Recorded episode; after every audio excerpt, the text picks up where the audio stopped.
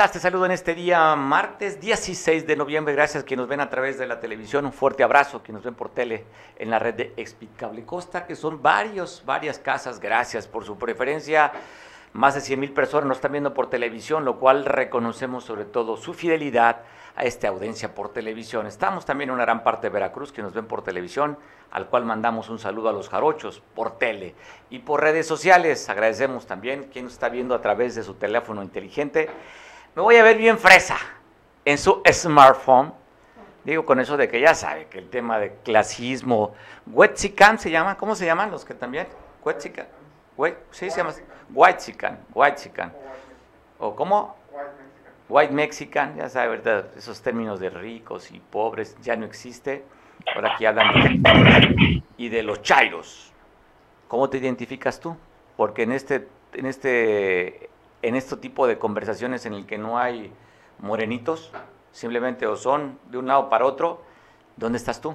Pues bueno, si estamos de acuerdo lo que dice el presidente, tendríamos que ser no FIFI, solamente 10 familias tendrían la posibilidad en todo el país de acuerdo a sus ingresos de ser FIFI. Pues no, pues somos del, somos de la prole del barrio. Saludos a mis compañeros de la escuela primaria Benito Juárez, la gloriosa Benito Juárez en San Jerónimo. Un abrazo a quienes nos ven allá en San Jerónimo, que también fuimos compañeros de escuela. Mandamos un fuerte abrazo. Información interesante, tengo cargadísima la agenda para que no te cambies, ni te quites, ni te vayas a otro lugar. Síguenos viendo a través de la tele o sigue pendiente tu teléfono inteligente. Tengo información nacional, te voy a comentar desde la detención de la esposa del Mencho, agarraron por segunda ocasión a Rosalinda González Valencia, una de los Queenies, te contaré un poco la historia de esta mujer y también pues te voy a contar lo que ha sucedido, qué es lo que está pasando en el estado. Tengo gracias a través de un Zoom para que nuestro compañero Pablo Maldonado, que se encuentra ahorita en este momento, de donde está generando la información en Chilpancingo, en la toma de la caseta, de Palo Blanco. Ahí están gente que nos va a platicar Pablo de qué se trata, por qué están tomando la caseta en Palo Blanco. Pablo, te saludo hasta Chilpancingo. Hola, ¿qué tal Mario? Buenas tardes. Efectivamente, te saludo desde la caseta de Palo Blanco. Quiero mostrarte estas imágenes que estamos en vivo precisamente en este momento desde la caseta de Palo Blanco. Son habitantes de Ayutla de los Libres que dicen que están aquí precisamente porque quieren que siga siendo de los libres y que no sea pues eh, encarcelado, optado por, optado por el presidente de la Junta de Coordinación Política del Congreso del Estado, Alfredo Sánchez Esquivel, a quien están acusando de meter las manos en el Consejo Municipal. Recordemos que Ayuta de los Libres es el único municipio en todo el estado de Guerrero que eh, eligió a sus autoridades por el método de uso y costumbres. Allá no hay presidente municipal, hay un consejo municipal, es decir, son varias personas que conforman un consejo y están acusando al diputado Alfredo Sánchez Esquivel de meter las manos dentro de este consejo y afectar pues las decisiones que se toman al interior. Ya llevan varias horas bloqueando este lugar, había sido un bloqueo intermitente en donde por lo menos al principio, en la primera hora y media de bloqueo, habían dado el paso a por lo menos en tres ocasiones y después de esto se dio un lapso grande de más de una hora en donde los automovilistas desesperados, hace un momento, lástima que ya no lo alcanzamos a captar, pero se dieron momentos fuertes de tensión, eh, de enfrentamientos entre los automovilistas que vienen principalmente del puerto de Acapulco y van hacia la Ciudad de México. Hubo confrontación física que afortunadamente pues no pasó a mayores, hubo una confrontación ligera, por así decirlo, pero pues después de varios caloneos se da eh, la liberación de la vía, están pasando, también hay que decirlo, están dejando pasar sin cobrar, no es como la toma de los normalistas, que ellos sí te cobran una cuota voluntaria de 100 pesos, aquí no, el costo de la, de la caseta que es de 156 pesos no lo están cobrando, están dejando pasar de manera gratuita y esto precisamente para hacer presión a las autoridades estatales para que les ayuden a resolver el tema del Consejo Municipal. No quieren que Alfredo Sánchez Esquivel meta las manos porque dicen que eh, si de por sí ya se había volado la barra con el tema de conseguir la diputación por la cuota indígena, que es esta cuota eh, que se tiene en el Congreso, así como también eh, el sector migrante tiene o tendría que tener su diputado, pues también el sector indígena también tiene su representante y pues en esta ocasión, vaya sorpresa, Alfredo Sánchez Esquivel que afirman de indígena no tiene nada y a pesar o pese a que ya se apoderó del Congreso en base a la clase indígena, pues ahora está confrontando a los municipios de la Costa Chica, en lo particular el municipio de Ayutla. Hay paso en este momento, pues, insisto, Mario, luego de la presión que recibieran los manifestantes por parte de los automovilistas, pues ya llevaban una hora sin dar el paso, pues eh, lograron a, los neos empujones, incluso si podemos ver en estas imágenes en vivo, están bloqueando con piedras, eh, le pusieron piedras encima a los, señalamientos y por supuesto con cartulinas que están en este lugar. Ya han tenido por lo menos cuatro momentos, cuatro reuniones con autoridades en este punto, pero hasta este momento no han llegado a una respuesta satisfactoria, no les han dado la respuesta que ellos quieren y afirman que no se van a retirar de este punto hasta que las autoridades no les den una respuesta favorable a su petición. Tampoco hay eh, personal antimotín en este punto, que se vea que vaya a haber desalojo, no, no va a haber desalojo y eh, pues los manifestantes siguen en este lugar. Yo creo que en unos 10 minutos más volverán a cerrar el paso a los automovilistas que trazan por esta caseta de paro blanco, Mario. Pablo, me llama porosamente la atención dos cosas. Una, no veo elementos de la Guardia Nacional que son los que estarían cubriendo porque es una caseta federal. La segunda, veo que nada más en un solo sentido hay mayor movimiento de automóviles, que es el sentido de Acapulco hacia Chilpancingo. Veo muy pocos o casi nada que estén transitando de Chilpancingo para acá, para Acapulco. Sí, fíjate que tienes buen ojo, ojo de costeño. Pues sí, hay eh, el paso, del el, el peaje más fuerte es de la gente que va del puerto de Acapulco hacia la Ciudad de México, ese es el que te muestro en este momento y ahora te puedo mostrar el sentido que viene de la Ciudad de México hacia el puerto de Acapulco, que si bien generó eh, eh, eh, tráfico en algún momento, pues hasta este momento ya con cinco minutos que dejaron el paso, pues ya lograron desalojar la vía y hasta el fondo. Ya vi la Guardia Nacional. Ya vi la Guardia Nacional, hay tres, tres patrullas de la Guardia Nacional.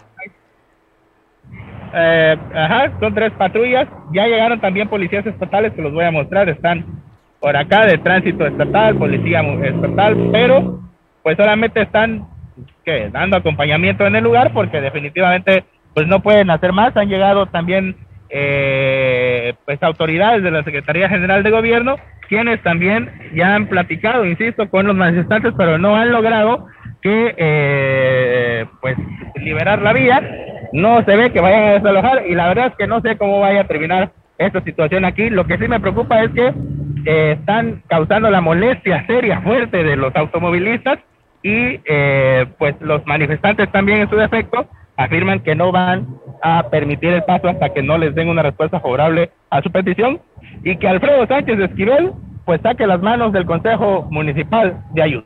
Bueno, más ponerle en contexto, Alfredo Sánchez Esquivel es el presidente de la Junta de Corrección Política.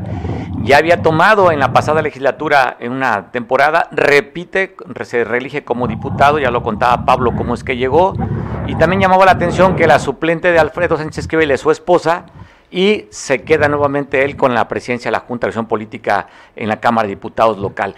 Pablo, aprovechándote que estás allí en esta nota, ¿Tienes un, un mayor o otra información adicional de lo que ayer se daba a conocer sobre la ejecución de un líder de uno de, las, de los grupos de danza de los tlacololeros? ¿Sabes algo más de la muerte de Alfredo? Fíjate que eh, sobre este caso me llama mucho la atención que ayer se da eh, el asesinato de este líder de tlacololeros. Eh, pareciera que a veces la violencia de tregua pasa una semana, a veces dos, quince, un mes me ha tocado contabilizar mes y medio que no hay ningún hecho de violencia en la capital, pero siempre pasa algo en el que uno pues lo hace aterrizar en el piso y dice, no, pues sí hay violencia. Fue el caso ayer, asesinan a este líder de Tlacololeros aquí en Chilpancingo, pero también durante la noche la Fiscalía General del Estado envía un comunicado en donde dice que levantó un acta ministerial, no levantó una carpeta de investigación, porque los familiares no le permitieron realizar las diligencias al cuerpo de la víctima. Es decir, esta persona fue atacada a balazos cuando se encontraba a las afueras de su domicilio, en donde los primeros reportes indican que al menos tres impactos de arma de fuego eh, eh, atinaron en el cuerpo de la víctima y eh, pues los familiares, como fue afuera de su domicilio, lo introdujeron a la vivienda y no permitieron que las autoridades de la fiscalía realizaran las diligencias. y al no tener eh, pues las pruebas eh, necesarias para levantar la carpeta de investigación, realizaron una, un levantamiento de un acta ministerial por el asesinato de este líder de placololeros que se registra en el barrio de San Mateo, aquí en Chilpancingo. Popular barrio de San Mateo, y bueno, con eso que levantaron el cadáver no se respeta el debido proceso y prácticamente quedaría nula la investigación, Pablo. Te mando un abrazo hasta, hasta allá, hasta la caseta. ¿Cuánto tiempo vas a estar cubriendo esta nota, Pablo? Pues hasta que se vayan, este, el sol está muy sabroso, ya me estoy aquí asando un poco, eh, pero sí, pues vamos a estar hasta que se retiren. Esperemos que yo veo que ya veo ya veo visos de que van a llegar a algún acuerdo. Ya podría decirse que voy a intentar voltear rápidamente la cámara. Es la quinta reunión que realizan ya, la sexta, si no es que no me equivoco. Ojalá ya lleguen a un acuerdo porque, pues, eh, como les decían los automovilistas que vienen de Acapulco, que son de la Ciudad de México, del Distrito Federal, pues que se vayan a bloquear al, al, al Congreso, que es donde está Alfredo Sánchez Esquivel, porque en un primer momento, déjame decirte, Mario, que este bloqueo estaba eh, programado para que se realizara en el parador del Marqués, es decir, se iba a afectar la carretera federal, la libre que conocemos, de Chilpancingo a Acapulco y también la autopista del Sol. En esta ocasión solamente se afecta la autopista del Sol, pero también, aunque es menos la afectación, los automovilistas son menos tolerantes que cuando realizan un bloqueo en el parador del Marqués. Pues bueno, Pablo, que pronto solucione para evitar ese tipo de confrontaciones verbales que ya tuvieron con automovilistas y se dé libre tránsito de lo que ya estamos cansados en el estado que se den este tipo de manifestaciones. Abrazo hasta la capital, Pablo. Claro que sí, vamos a seguir informando. Si pasa algo, luego, luego te informo para que nos volvamos a conectar. Agradecemos mucho, estaremos al pendiente, Pablo. Pues bueno, y escuchar usted lo que está sucediendo allá en Chilpancingo, desde el lugar de los hechos en esta toma, esta toma de la caseta de Palo Blanco. Y aquí en Acapulco hoy manifestaron familiares de una joven embarazada, enfermera, que no la encuentran, está desaparecida. Te tengo las imágenes de esta protesta que se dio aquí en el Asta Bandera en Acapulco. Estamos viendo imágenes justamente de los familiares, ahí usted ve con esta parte de la fe católica y la devoción que se tiene, la confianza en en Cristo, los familiares abrazando la imagen de Cristo, Cristo crucificado, y la imagen de esta joven desaparecida aquí en Acapulco. Fueron vestidos de blanco, playeras blancas, ropa blanca llevaban y cartulinas con la fotografía de esta joven desaparecida aquí en Acapulco. Si usted sabe algún dato, pues bueno, daremos las informaciones para que usted se pueda comunicar con los familiares. De Lisette se llama la joven que está desaparecida. Así es que vamos a seguir platicando en el transcurso por si tiene algún dato adicional, si la gente sabe algo que dé con el paradero de Lisette. Están preocupados por ella y también por su condición, que está embarazada, Lisette, enfermera. Están pidiendo ahí usted las, las, mantas. Ya basta, dicen una más en Guerrero. Están aquí pues los manifestantes familiares y conocidos de Lisette pidiendo a la autoridad que apoyen para localizarla, que la queremos a Gabriela Liseta están pidiendo Cadena Correa, que es el nombre completo de esta joven desaparecida, esta enfermera aquí en Acapulco. Así como están reclamando a la joven también a que vimos ayer las imágenes en, San Jerónimo, esa chavita de 15 años que fue raptada, pues aquí tenemos aquí la desaparición de esta joven también, que no sé si hayan emitido la alerta, pero ya los familiares están pidiendo este apoyo de las autoridades. Hoy una nota, bueno, de tantas notas malas debe quedar una buena, reconocer el trabajo y la labor que ha hecho en esto. Digo, si bien hemos señalado de que el tema de la basura no se ha resuelto que, resuelto, que va mejorando, otro tema que había demasiadas exigencias por la cantidad de días que no había agua en el puerto, ayer se dio a conocer que ya están cinco, las cinco bombas instaladas, en el cual durante estos días, en diciembre, ya estaría restablecido en casi en su totalidad el sistema de agua aquí en Capama, en Acapulco. Reconocemos el trabajo de la alcaldesa y del director de la Capama con este anuncio. Se calcula que vamos a llegar hasta 11 para el 19 hasta el 7 de diciembre vamos a tener 11 en función ya, lo cual significa que se tendría como el 80% del agua en todo Acapulco. en tan solo 50 días, 55, vamos a tener agua en casi toda la ciudad. Se calcula que vamos a llegar hasta 11 para el 19 hasta el 7 de por ese diciembre estaría regularizado el servicio, pero ya es una nota que vea que tener tranquilidad, sufriendo con el tema del agua potable aquí en Acapulco. Agradezco mucho que a través de esta vía Zoom podamos conversar y platicar con Sofío Ramírez, presidente del Comité Ejecutivo Municipal del PRI, y pedimos buscar a Sofío para charlar. Veíamos la imagen de cómo está tomada la caseta ya de Palo Blanco, y Sofío justo hace unos días hacía comentarios sobre las más de mil tomas de caseta en la autopista del Sol. Sofío, ¿cómo estás? Te saludo, buena tarde. Mi querido Mario, buenas tardes, saludo a tu auditorio. Oye, no sé si decirte Sofío o decirte Florero, de acuerdo también a las declaraciones que han hecho de ti, pero entremos con el tema de las... ¿Cuántas, de acuerdo a la información que dio el, el INAI, para cuántas, cuántas veces han tomado la caseta que tú tienes el dato, Sofío?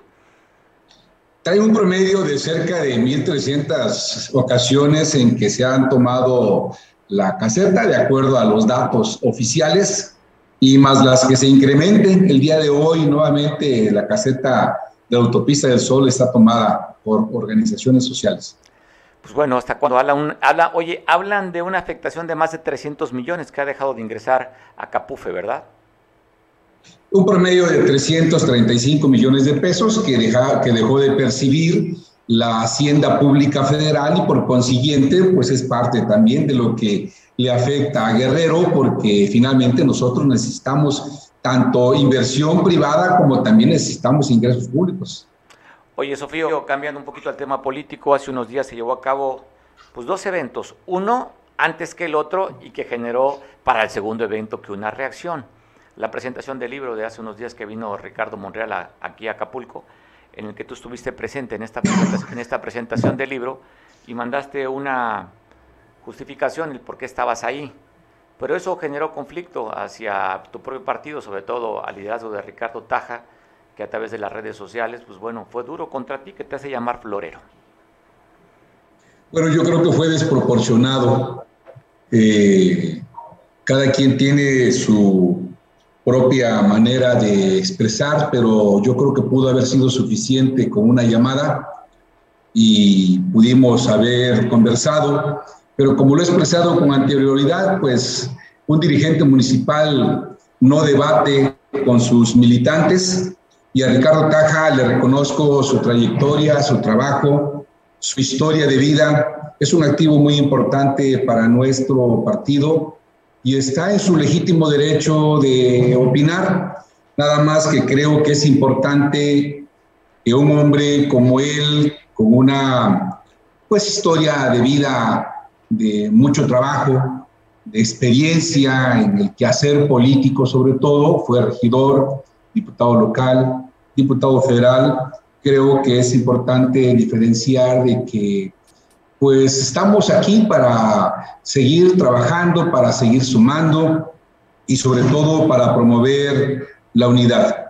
No le respondo a Ricardo Taja, le respondo a mi amigo Mario Radilla en el, en el sentido de que cuando uno tiene una historia política muy completa, más allá de lo local que es Acapulco y que para mí es muy importante tener esta responsabilidad, pero también fui senador de la República, fui diputado federal, fui diputado local, fui presidente municipal, fui regidor, fui en el PRI representante de casilla. Aquí hay una historia de vida. Y yo creo, reitero, le respondo a la pregunta a mi amigo Mario Radilla y al auditorio, no a Ricardo Taja, yo le respondo de que ser senador de la República marca agenda.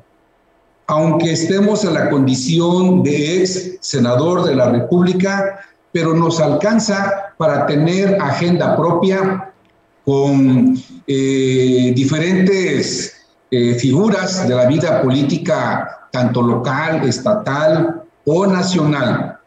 En el caso concreto del evento de hace cerca de 10, 12 días, fue un evento de carácter institucional, no fue un evento de carácter partidista. Eh, partidista. O sea, no, lo, no convocó Morena. Creo que es importante dejar muy claro que entre los conceptos de la agenda que se llevó ese, eh, aquel pasado jueves o viernes, no recuerdo, fue un evento de carácter institucional que convocó el Senado de la República a través del coordinador de la Junta de Coordinación Política, Ricardo Monreal. Creo que es importante precisar, lo reitero nuevamente, yo no fui invitado como dirigente estatal, como dirigente municipal del PRI. Yo fui convocado, invitado como ex senador de la República porque la presentación del libro que habla de las reformas constitucionales que se desarrollaron en el Pleno, en el Senado de la República, muchas de esas reformas alcanzaron mi responsabilidad cuando fui senador de la República.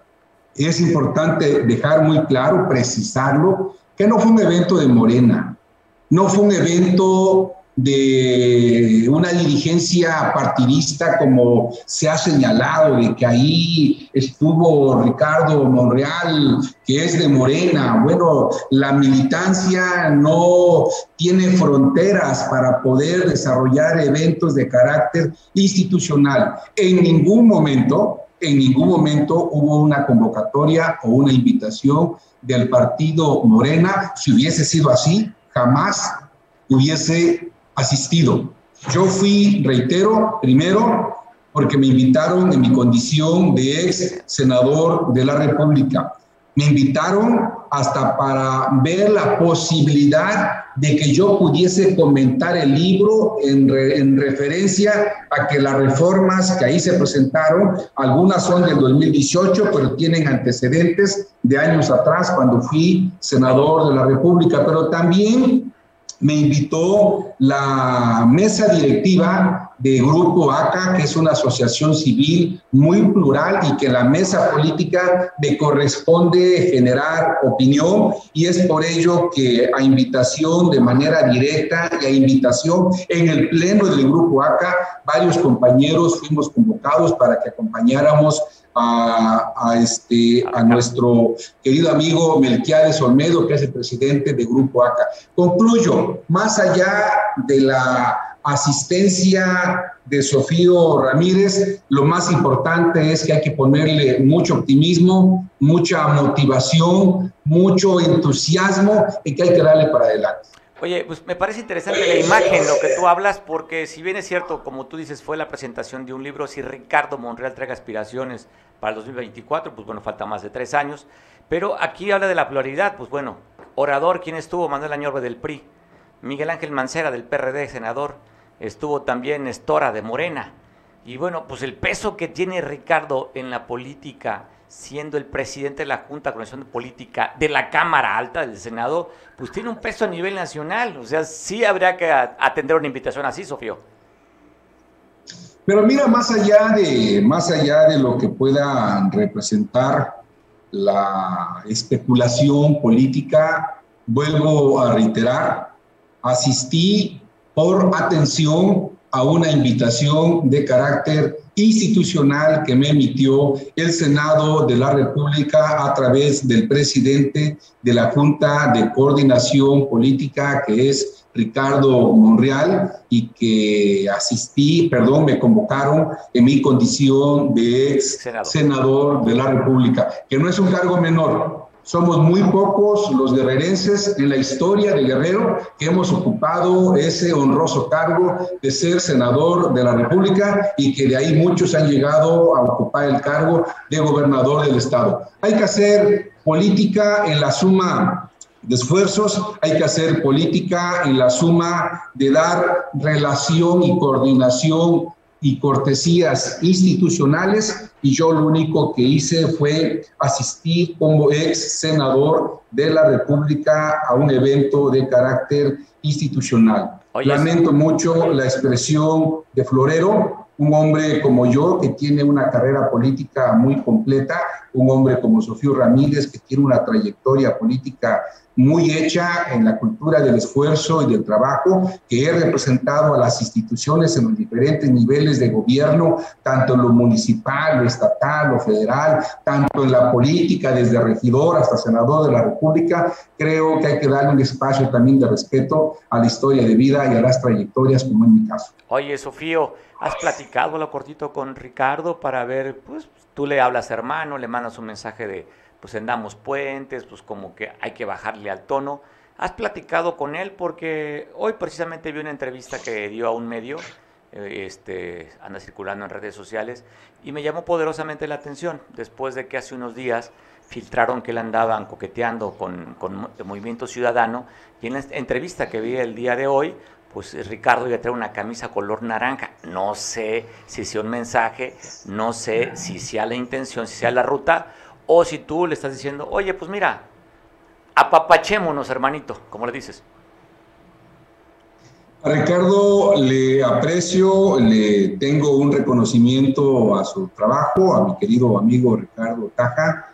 Le hemos tenido la comunicación eh, por la mensajería que corresponde. Eh, le vamos a buscar muy pronto y vuelvo a reiterar, Ricardo Taja es un activo muy importante, no nada más para el PRI, sino para Acapulco. En Ricardo Taja encontramos a un joven acapulqueño con una trayectoria política muy completa.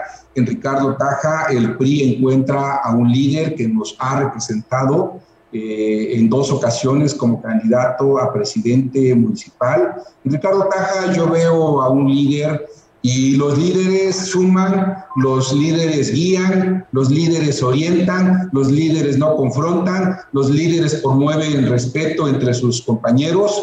Y pues bienvenido eh, la opinión y el debate de Ricardo Taja a sus compañeros de partido. La única diferencia es que como dirigente municipal no estoy en condiciones de poder debatir con él, como lo expresé con anterioridad los dirigentes municipales no debaten con sus militantes. Habrá ya tiempos por venir cuando deje la dirigencia municipal y convocaré a Ricardo Taja a un debate abierto para que podamos hablar de Acapulco, de Guerrero, de México, de los partidos políticos, de mi posición que tuve como eh, un hombre que ha transitado también en la pluralidad cuando las circunstancias me conllevaron a estar en el, PRD. Y luego regresar al PRI.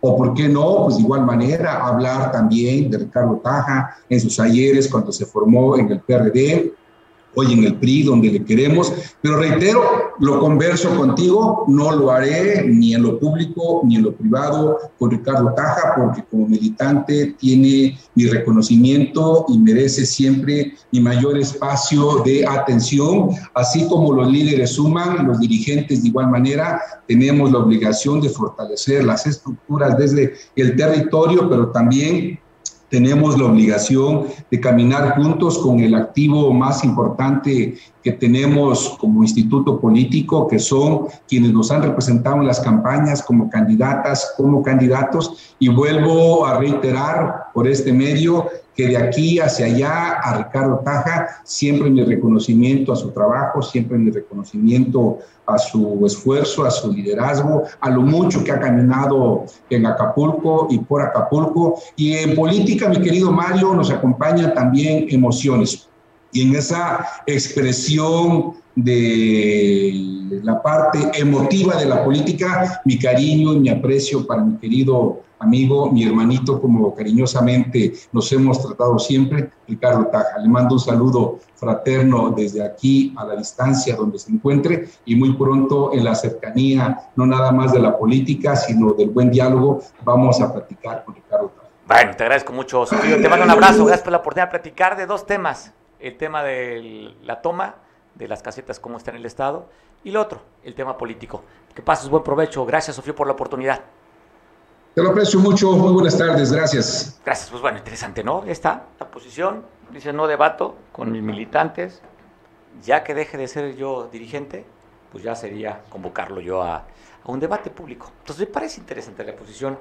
Usted, pues bueno, escuchará, sabrá, y él reconoce, ¿no? Que pues ya no se le pueden decir chapulines, ¿no? Porque es normal. Él fue chapulín del PRI, brincó al PRD y luego se echó chapulinazo para echarse al PRI.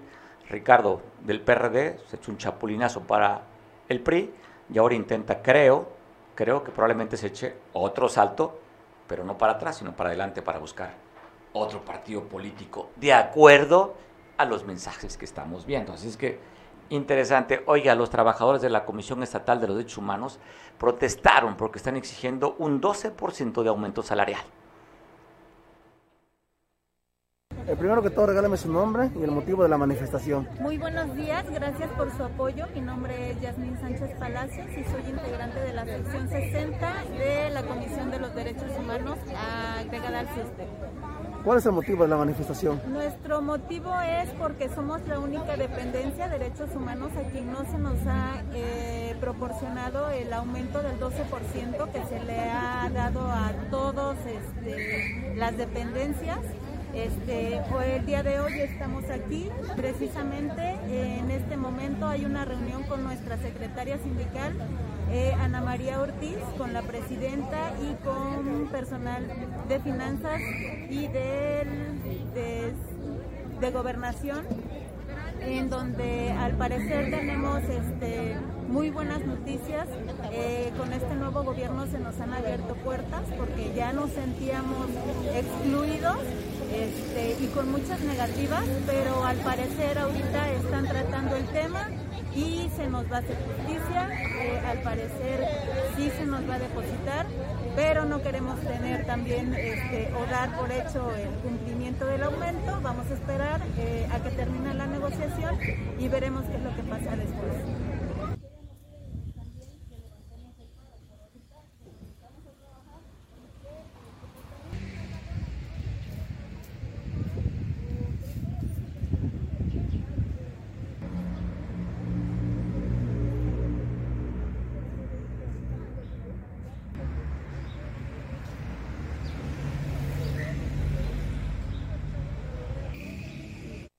Para entender más o menos el contexto que nos dé sobre esta detención que se da a conocer de la esposa del Mencho, el cartel más poderoso del mundo, ¿eh? no nada más de México y de América Latina, el cartel con mayores activos financieros y con presencia en varios países es el cartel de las cuatro letras, el CNJG, cartel Jalisco, nueva generación, es el que estaría dominando como el cartel más fuerte. Por segunda ocasión detienen a la esposa del Mencho, a Rosalinda González Valencia, quien es hermana de los Queenie. Y por contarte una historia, uno de los hermanos de, Rosalinda, uno de los Queenie fue detenido en Fortaleza, Brasil, ya estaba detenido. Ya le llegó su extradición y se va a Estados Unidos. Van sobre este cartel, el cartel más poderoso. Gracias a nuestro compañero y asesor en temas de este tipo de seguridad, a Enrique Castillo para comentar la trascendencia de esta detención, que esta vez fue la Secretaría de la Defensa Nacional, la anterior fue la Marina. Enrique, ¿cómo estás? Saludo, buena tarde. Eh, gracias, Mario Rodilla. Pues sí, sí, una vez más aparece en el tema de, la cuestión de las amenazas que podrían darse después de esta, de esta información. Eh, obviamente habrá reacciones, eh, hay que decirlo, habrá reacciones por parte de de quien esté afectado, en este caso la familia, el mismo Mencho. Seguramente eh, esperamos que en los medios se dé alguna información porque pues estamos en el momento de que todo se sabe. Entonces no podemos eh, soslayar ni, hacernos a un lado con la información, sencillamente hay que procesarla y ver en qué nos afecta. En el caso de, de Guerrero, pues las afectaciones serán secundarias porque entiendo yo que ese grupo delincuencial no no tiene gran influencia por estas tierras, aunque en este caso todo tiene que ver con algo y algo tiene que ver con todo, y tendríamos que estar revisando los eventos que se pudieran presentar. Eh, si está todo ya en el, tema legal, pues esperemos que por ahí se ventile y que todo camine en ese sentido, porque no, no se trataba únicamente de, de sacudir el sacate para ver qué salía, ¿no? Entonces en este caso tendríamos que estar muy atentos a los eventos que se puedan presentar, como reacciona al aseguramiento de, esta persona, eh, Mario. Entonces sí, está confirmado que fue asegurada por parte de las Fuerzas Armadas que ya después de ciertas cuestiones legales ya pueden participar en temas de seguridad interior y pública en este caso. Pues bueno, vamos a ver qué tú, comentas, qué trascendencia, qué, qué, qué va a hacer este grupo delincuencial para presionar a la autoridad. Vamos a esperar reacciones, pero como también tú dices, afortunadamente este cartel no tiene una presencia importante en el Estado. Y lo que sí han dicho las autoridades que ya se encuentra ya recluida en el, en el, eh, en el penal número 16 que está en, en Cotlán, Morelos. Ahí está detenida la esposa del Mencho. Pues vamos a ver qué, qué sucede, si no hay consecuencias. Enrique, estaremos al pendiente. Si hay algún dato, pues igual contigo vamos a pelotearlo.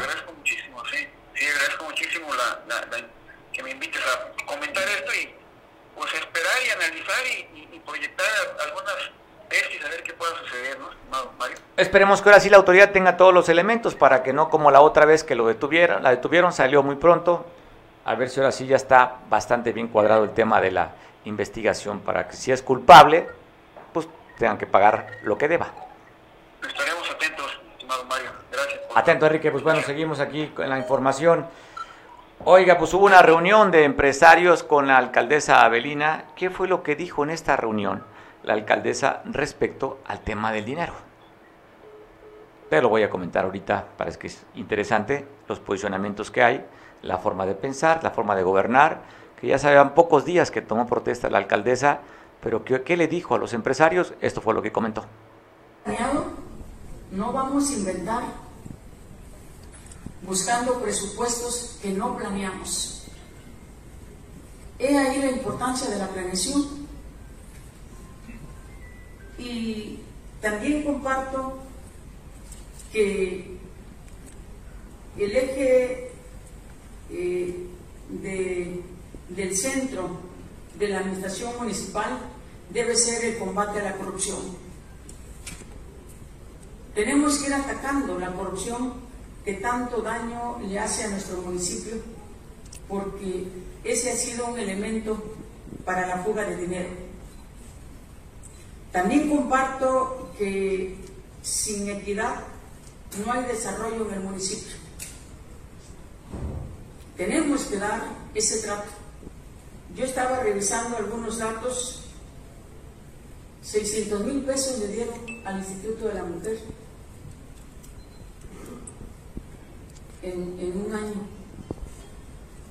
¿Eso no será como una ofensa?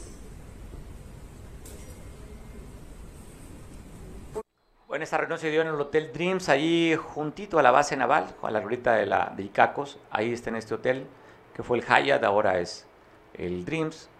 Están en... Ah, también se llamó como... Avalon. Avalon también se llamó. Y ahora pues ahí están haciendo esto. Van a ser varios días. Es, un, es el plan municipal de desarrollo para que aporten temas de turismo, de economía. En fin, va a ser varios días ahí. Y fue la alcaldesa a inaugurar este evento. Y hablando de alcaldes, pues el alcalde de San Marcos, Tomás Hernández Palma, inauguró una obra en este barrio conocido como El Cántaro. Le llaman El Cántaro porque hay varios trabajadores ahí que hacen cántaros, que hacen ollas. Por eso le llaman El Cántaro. Es una zona bien limitada ahí, muy cerca, en el centro de San Marcos. Y muchas familias se dedican justamente a eso, a trabajar alfarería. Tomás Hernández Palma, acompañado de regidores y directores de área, recorrió el barrio del Cántaro para dar el banderazo de inicio de obras en dos importantes calles de la colonia. El presidente del Comité de Participación Ciudadana y asistentes dieron la bienvenida al alcalde. Eh, buenos días, tengan todos ustedes. Aquí le damos gracias a Dios que tenemos a, nuestro presidente y a todo su gabinete. Bienvenidos aquí a la colonia del Cántaro, señor presidente. Esperemos que nos siga visitando, ya que por medio de, de su gobierno la colonia del Cántaro puede mejorar aún más. Gracias. Pues ahorita en este momento hay que olvidarnos de de líneas partidistas, de, que yo pertenezco a un partido. Este... Hablando del tema de San Marcos, veíamos la imagen de Tomás Hernández Palma, que por cierto hizo un eventazo para la gente del PRD. Eh, el presidente Tomás Hernández era de la corriente de nueva mayoría que comanda Evodio. Y bueno, ya cambió. Eh, se fue a la corriente hacia el interior del PRD con IEPG, que esta corriente la representa el exgobernador Ángel Aguirre Rivero.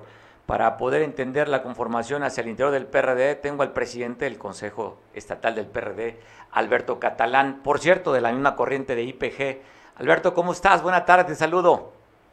Bien, Mario, pues con el gusto de saludarte, agradecerte por el tiempo y el espacio, y estamos aquí a tus órdenes. Oye, Alberto, no estamos en tiempos electorales, acaban de pasar, pero me llamó poderosamente la atención la imagen donde se veía bastante afluencia, bastante concurrencia pues para dar a conocer que el alcalde Tomás Hernández Palma, de los pocos alcaldes que se reeligieron, y hay que ponerlo el peso específico, fue solo sin la coalición del PRI, ganó y bueno, ser, está nuevamente con el, el exgobernador Ángel Aguirre Rivero con IEPG. ¿Qué significa para ustedes? Mira, pues es el regreso a casa de un amigo que, pues, como ayer se dijo, él, eh, su incursión en el PRD fue gracias a la invitación que en su momento le hiciera eh, el gobernador Ángel Aguirre Rivero en ese momento. Y pues como tú sabes, este, eh, el licenciado Ángel Aguirre es el líder y dirigente de esta expresión política. Tomás Hernández Palma fue de los fundadores de esta expresión. Por algunas circunstancias después eh, caminó con otra expresión política y hoy ha decidido regresar a casa, ¿no? Entonces, pues ayer estuvimos en un evento el cual eh, fui invitado como dirigente estatal, pero también, como tú ya lo decías, yo pertenezco a esta corriente y a esta expresión política, y nos dio mucho gusto ver la aceptación que tiene eh, uno de los presidentes que tú también ya mencionabas, reelegidos, que el pueblo le ratificó la voluntad de seguir eh, gobernando porque creemos que ha hecho un muy buen trabajo y sobre todo hay muchos para San Marcos. Entonces, pues nos da mucho gusto ver cómo, eh, pues, diversos personajes dentro del Partido de la Revolución eh, Democrática se han estado eh, fortaleciendo, han estado trabajando y precisamente eso es lo que estamos buscando en el partido. hace algunos días hemos empezado ya unas giras por todo el territorio estatal, llevando talleres de formación política también para mujeres, para jóvenes, y para todos los militantes, simpatizantes y ciudadanos que estén interesados en participar a través del PRD. Entonces, pues ya pasó, o como tú decías, creo que el, proceso electoral ha concluido y hoy lo que tenemos que hacer es seguir fortaleciendo el partido.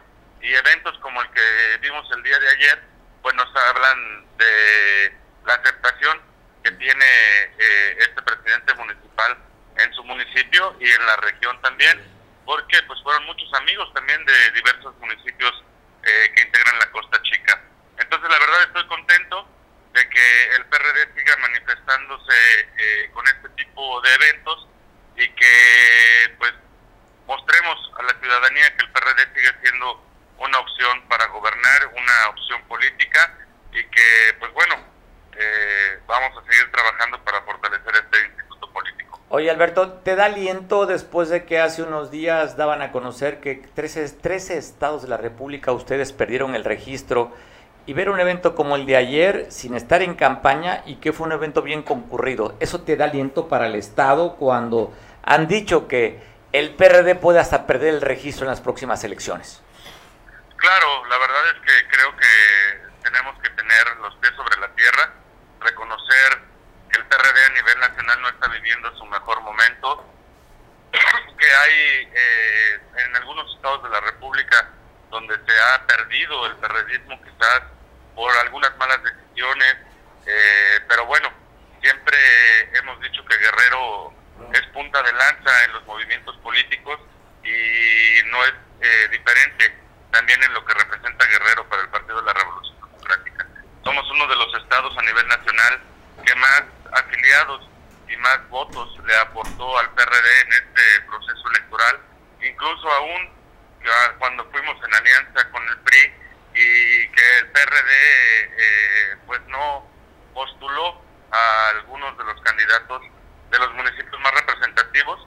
Aún así, creo que consolidamos el triunfo en 20 municipios, eh, tenemos una presión parlamentaria importante y precisamente esto es lo que queremos, ver a un PRD vivo, ver a un PRD que pese a cualquier circunstancia y cualquier comentario que se pueda eh, pues decir a nivel nacional, en Guerrero creo que estamos haciendo la diferencia, estamos marcando una ruta y yo espero que esto también eh, pues sea un tema de análisis para los dirigentes nacionales que volteen a ver a Guerrero porque desgraciadamente Guerrero ha sido de los que más le ha aportado al PRD, pero siempre en la toma de decisiones, siempre Guerrero pues es eh, hecho a un lado, ¿no? Entonces... Eh, ¿Te refieres a las candidaturas plurinominales a las diputaciones federales, no?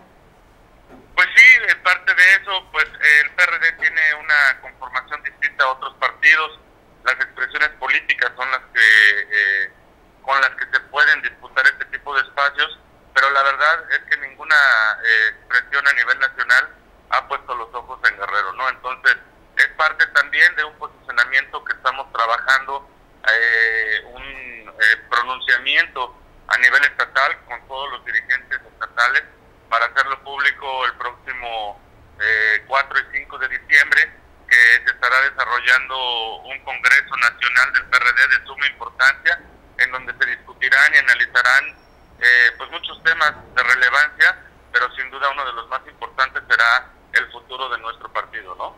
Bueno, y el mensaje decirle, oiga chuchos, el sol brilla en Guerrero. Te mandamos un abrazo, Beto. Gracias, gracias mi querido Mario por el tiempo y el espacio, muy agradecido. El agradecido soy yo siempre que, me tome la llamada. Buenas tardes. Buenas tardes, buen provecho. Beto Catalán, presidente del Comité Ejecutivo Estatal del PRD, en el que muchos creen que el PRD puede desaparecer. Guerrero tiene una presencia, así es que, si bien es cierto, muchos liderazgos del PRD se fueron a Morena, siendo partidos de izquierda, pero no podemos descartar al PRD. ¿eh? No lo minimicen. No está en aquel momento con Seferino o con Ángel Aguirre, que llegaron a ser gobernadores, pero el PRD está vivo en Guerrero. Oiga, reconoce Hugo López Gatel, subsecretario de, Salud, en el que dice que sí se van a vacunar a jóvenes de 15, 17 años sin conmorbilidad. Esto lo dijo el SAR anti-COVID. Personas adultas. Pero ya vamos incorporando cuando se entrecruzan los riesgos a las personas que tengan esta magnitud de riesgo.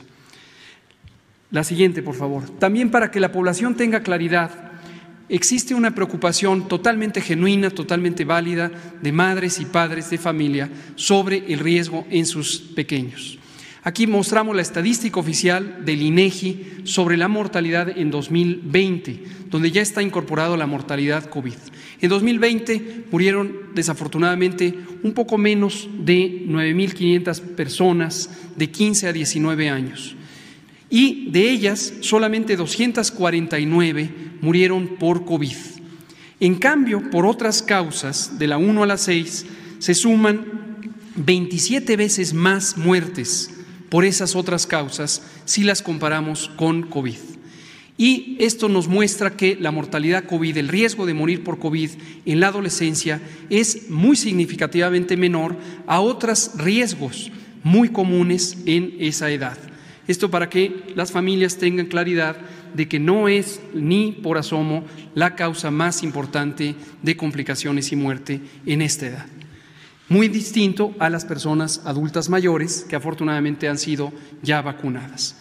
Termino comentando cuál va a ser el mecanismo. Es el mecanismo por el que hemos incorporado a todas las demás condiciones de riesgo. Primero adultos mayores o personal de salud, adultos mayores, eh, también incorporamos a las mujeres embarazadas en mayo pasado y ahora incorporaríamos a niñas, niños de 15 a 17 años que no tengan comorbilidades, adicional a lo que ya está abierto. A partir de este viernes 19 de noviembre abrimos el preregistro en el portal mivacuna.salud.gov.mx. Es importante preregistrarse, eso nos ayuda a planear y después serían abriendo las unidades de vacunación por entidad federativa de acuerdo a estos grupos. Muchas gracias, presidente. Hola Miguel, ¿cómo estás? Saludo de aquí a la distancia a través del Zoom a Miguel Hernández. comentarista, este, eh, reventador, eh, analista, asesor, político y sobre todo lo más importante que es mi amigo, lo cual me siento muy orgulloso de ser tu amigo Miguel. ¿Cómo estás? Buenas tardes, Mario. Digo, eso es lo más importante. Lo demás es lo de menos. Ya ves que al final de cuentas soy responsable, pero no culpable, totalmente, ¿no? Oye, están de, están de, moda las, las, playeritas, ¿no? Te pones una playerita roja que es de tu partido. Y hace rato, bueno, una entrevista que dio Ricardo Taja trae una playerita color naranja. ¿Es mensaje, Miguel? Eh, pues ya ves que traían y decían, ¿no? Que al parecer está preparando todo para tomar por asalto Movimiento Ciudadano. No sé, pues si se va por Movimiento Ciudadano, yo creo que ahora va a ser eh, gente de Marcelo Ebrard, ¿no? Ya ves que Marcelo Ebrard, pues eh, parece ser que lo anda coqueteando por ahí. Walton, que tuvo la franquicia de Movimiento Ciudadano, pero vamos a esperar, vamos a esperar. Por lo pronto, o sea, hablemos de otras cosas, no de floreros políticos, ¿no? bueno, ya acabo de platicar con el que lo denominaron así, dice que no, que tiene trayectoria, que hay que tomarlo en cuenta. Me parece interesante la posición de, de Sofío, ¿eh? Bueno, claro, la verdad es que sí, fíjate que Sofío, eh, bueno, pues ha sido el ejemplo del famoso progresismo periodista, ¿no? Te vas, regresas, es como jugar al avión o al brinca la tablita, yo ya la brinqué. Al final de cuentas se regresan ya ves que inclusive si nos metemos tantito en esa grilla, pues ya eh, Ángel Aguirre anda nuevamente impulsando su IPG, ¿no? Andaba por San Marcos, ahí quiso regresar al redil al hijo pródigo, que, es Tomás, eh, el presidente de San Marcos, para que volviera a, los cauces del IPG. Oye, eventazo tuvieron, ¿eh, Miguel? Llenaron el lugar, me pareció bastante interesante. La posición ahí andaba una buena amiga, Yaneli Hernández, que fue exalcaldesa, exalcaldesa de Atoyago y diputada de la corriente de IPG y estuvo un evento, me parece interesante el mensaje que está mandando Ángel Aguirre. ¿eh? Pues mira, se están moviendo todo el mundo, ya ves que inclusive Andrés Manuel hoy recibió este, a, perdón, a los diputados de, de, Morena del Congreso de la Unión para felicitarles y les dijo ya pueden dormir tranquilos, ya cumplieron su, su misión, ya cumplieron la orden de pasar tal como está el presupuesto de egresos de la federación para el 2022. Vamos a esperar, ¿no? Ya ves que inclusive ahí ya algunos se envalentábamos, dijo, jefe, nosotros vamos a ir por la contrarreforma, vamos a volver a nacionalizar la CFE. Yo no sé cuándo la desnacionalizaron, ¿no? Por ahí dos se dijeron que estaban a la orden y que ahora sí iban a ver lo que era bueno, ¿no? Que iban a hacer pedazos a la oposición y que bueno, que habían soltado al tigre, pero bueno, vamos a esperar. Oye, Miguel, no, te, Oye, Miguel, ¿no te parece interesante pues hay una lucha en el tema de una reforma que van a tener que mover la constitución para poder pasarla, la reforma eléctrica. Y ahorita que van a estar en el próximo 18 con Joe Biden y con Trudeau eh, en esta reunión que pues, va a estar buenísima, vamos a ver qué, cuál es el resultado que se da de esa reunión. Y hay una inconformidad. Pues oye, hay una inconformidad. De los ¿eh? Oye, Miguel, los congresistas de Estados Unidos, Estados Unidos mandaron una carta Ken Salazar entró a hablar con Presidencia Nacional por el tema de la reforma, pero ¿no te parece a ti indicado si pues, tendría que ir Manuel Bartlett de Estados Unidos para poder sociabilizar la reforma? ¿Te gustaría que fuera Manuel Bartlett de Estados Unidos? Bueno, sería parte de su función, ¿no? Aunque dicen que, que por algunos asuntos por ahí del pasado, de ese pasado priista ominoso del que ahora rechaza. Reniega. Puede no estar yendo, ¿no? Pero mira, aquí hay una situación muy interesante, Mario. Ya la reunión de los llamados tres amigos ya empezó a dar resultados. En política, como en la vida misma, no hay casualidades, hay causalidades. Dos, dos, dos grandes eh, rubros de las pláticas que van a llevar los tres presidentes, Canadá, Estados Unidos y México. Uno de ellos es la seguridad. Y hoy dan a conocer Sedena, que detuvieron ayer a la esposa de uno de los líderes de un cártel poderosísimo que está prácticamente en guerra no nada más contra la población, sino contra la propia Sedena en la zona de Jalisco, Michoacán y demás, ¿no? Hoy la detienen, ya había sido detenida, pero hoy la detienen y no me extrañaría que de aquí al viernes se van a Washington la extraditaran, ¿no? Ya ves que al cuñado del Mencho también lo extraditaron de Brasil, lo agarraron afuera de un hotel. Pero también hay otra situación. Pues hoy resulta que hoy este, el doctor Gatel, ese que dijo que todo el mundo está conspirando en contra del presidente y del trabajo de la pandemia, pues ya anunció que a partir de este viernes empiezan las, las, las este, eh, la inscripción para jóvenes de 15 años en adelante, ya sin comorbilidades, sin problemas, ¿no? Ya la va a empezar.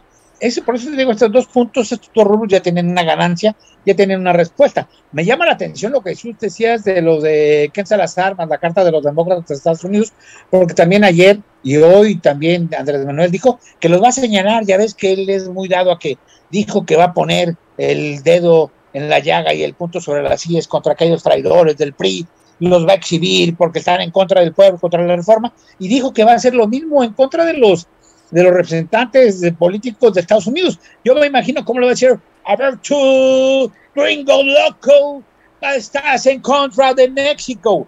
Pero bueno, vamos a esperar a ver qué es lo que pasa.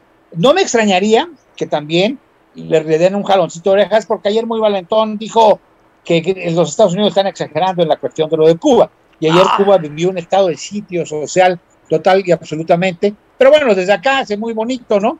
A ver, tú, gringo salte de Cuba, porque voy el bloqueo, el bloqueo, el bloqueo. Perdón, el bloqueo, ¿no? Cuando realmente, pues el bloqueo es igual que la cuestión de la ratificación, ¿no? Que no revocación de mandato. El bloqueo no es tal, es simplemente que está queriendo cobrar un dinero de aquellos este, intereses gringos o americanos, perdón, para entrar dentro de, por del esquema de ellos. Por favor.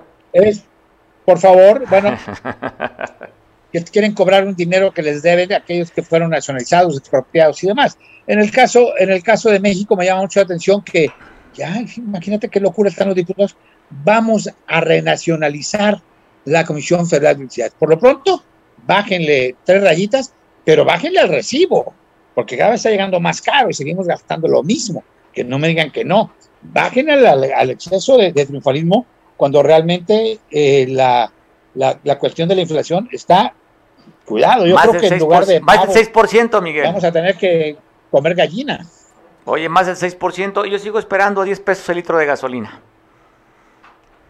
Ah, no, sí, ya, pero vamos a, nacionalizar nuevamente apenas. Ya ves que también con eso de que ahora los incongruentes del mundo quieren ya que sean carros eléctricos y que cada vez se consuma menos combustible fosilizado, menos combustible. De eso, pues, ¿qué, qué, qué caray? Pues, ¿qué les pasa? Si nosotros queremos rescatar eh, Pemex y queremos tener abundancia de petróleo, pues cada quien de los mexicanos ya, ya nos van a dar un popote morado pues, para meter y extraer el petróleo y a lo mejor te dan un kit de ahí de emergencia tipo Morena para poder eh, refinar tu, tu petróleo y bueno, pues vas a gasolina a tu carro, pero por lo pronto habrá que ver cuál es el resultado de ese viaje, que además, déjame decirte, parece ser que ya se me encarregó este eh, Andrés Manuel, ¿no? Pues como que ya le gustó, el amor el próximo viaje, viaje, la próxima cumbre la pide en, en, Orlando para estar cerca de Disneylandia, ¿no?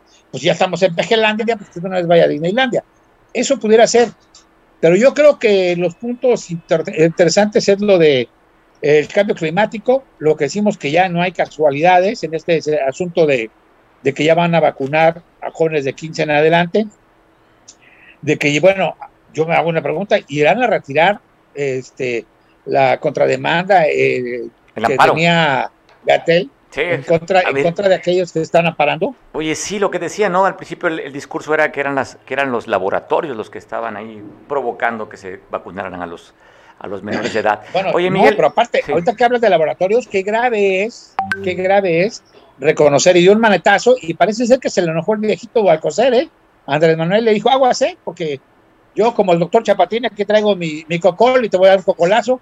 Y ya le dijo, no, es que yo soy tabasqueño, así hablamos de rudos y de fuertes, como si el señor fuera de Atoyac, ¿no? Sí, Los del trópico, se refirió a los del, oye, se refirió con, somos los del trópico, así lo dijo. Ah, por eso, bueno, pero pues ya le bajó de volumen y al final de cuentas, pues resulta que sí hay desabasto, ¿no?